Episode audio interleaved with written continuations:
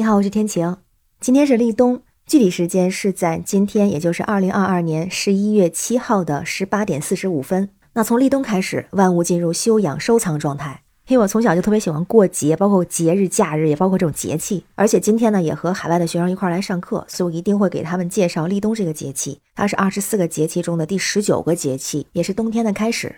那作为一个吃货，我首先就会想到立冬要吃什么。那对我来说，这个问题就是有一个唯一的答案，就是吃饺子。然后脑子里面马上就会出现很多影视剧里面的画面，比方说电视剧《如懿传》里边，刚好有一集，那一集就是立冬这一天，嫔妃们给皇帝做了饺子。然后因为如懿呢，她不会做饺子，她就给皇帝准备了特制的醋。还有，不是前段时间看电视剧《人世间》嘛？然后昨天的金鹰节颁奖结束之后，最佳男女主角也都是《人世间》的演员获得了，一个是樱桃获得了最佳女主角，然后雷佳音获得最佳男主角。就这个电视剧，当时我在看的时候，它里面那个吃饺子的场景也是给我留下了很深的印象。就据说这一场戏里每一场的饭菜都是能吃的，而且演员都是真吃，其中也就包括吃饺子。据说吃完饺子之后还会拿到外面冻起来，所以演员们谁不拍戏就会被动员去包饺子。说尤其是宋春丽、萨尔娜这样的老演员，他们包的特别好。然后据说连美术指导王少林老师也会被请来包饺子。说拍完戏之后呢，这些饺子也不会浪费，剧组人员就会现场煮了吃。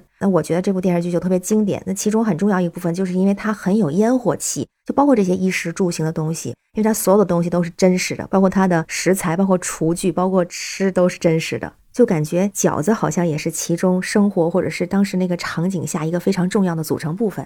然后咱再说回立冬吃饺子这事儿哈，就有南方的朋友问我说：“你们北方人怎么总是吃饺子？就什么都吃饺子，春节吃饺子，元宵吃饺子，冬至吃饺子，立冬怎么也吃饺子呀？”确实是这样，好像北方很多地区都是这样。那我是天津人，我在北京工作，家里亲戚也都是北京、天津、河北比较多，所以我接触到的京津冀一带的习俗会更多一些。然后先说一个，因为都说冬至吃饺子嘛，谚语就说十月一冬至到，家家户户吃水饺，那主要是吃水饺。那就有人问你是不是记错了？是冬至吃，不是立冬吃？还真不是，其实立冬也吃饺子。立冬节气吃饺子，它是源自那个交子之时，交替的交，饺子又叫交子，就有新旧交替的意思。立冬就是秋冬交替嘛，所以交子之时饺子就不能不吃。那这个饺子就不是水饺，它就是一个一个在盘子里头的那种。然后，因为冬天的特点，草木凋零，万物闭藏。那咱们人没有冬眠这么一说，但是饮食养生也进入到藏的阶段，也就是要补。有一个俗话，就是说冬天进补，春天打虎，也就是民间的立冬补冬的习俗。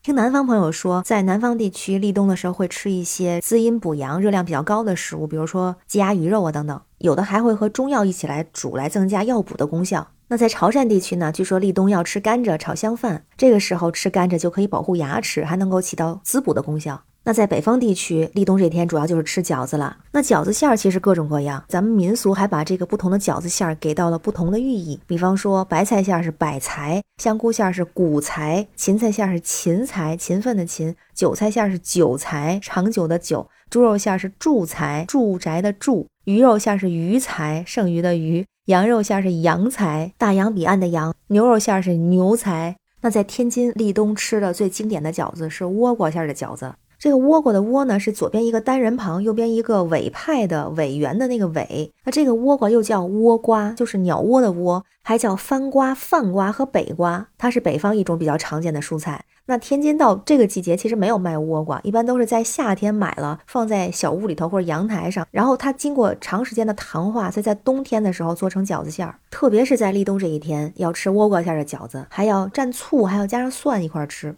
天津卫还有一句俗话叫“立冬不端饺子碗，冻掉耳朵没人管”，所以这就在老天津人看来是饺子特别吉利，而且窝瓜馅饺子呢就是最地道、最讲究的了。它也有一种寓意，就是祥瑞又丰收。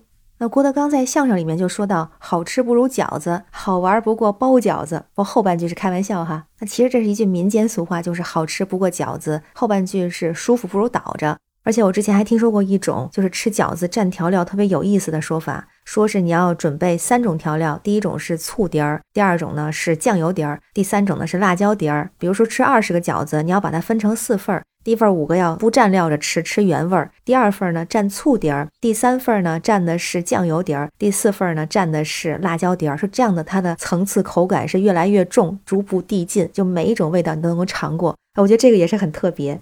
当然，立冬的习俗不只是吃，像古代立冬还因冬月农事减少，闲暇增多，会有宴饮聚乐、吟诗唱曲、击鼓行令、听戏观舞等等这样的活动。那现在在民间立冬这一天也有很多丰富的民俗活动，比方说像祭拜祖先、祭拜地神、聚会宴饮，还有占卜吉凶等等。那像天津以前还会有冬储的习惯，比如说到冬至这一天会买很多大白菜囤起来，但是现在这样做的变少了。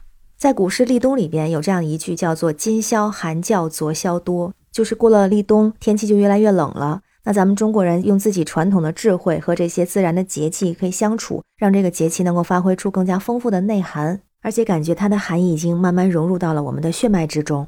我觉得作为一个中文老师，我也需要把它介绍给海外的学生，特别是让海外华裔的学生了解到这些深厚的文化内涵。那同时呢，立冬之后不只是进补，不只是吃，还有就是医生也会提醒我们，一个是要注意保暖，第二个是要注意睡眠，可以早睡晚起，适当延长睡眠时间。再有呢，就是注意适量的运动，特别是在一天中暖和一点的时间出去运动，运动也不宜过于激烈，这样对身体会比较好。今天立冬，在你那儿今天会吃什么呢？有什么特别的习俗吗？也欢迎分享，欢迎在评论区留言。我是天晴，这里是雨过天晴，感谢你的关注、订阅、点赞和留言，非常感谢你的支持。冬天快乐，每天好心情，拜拜。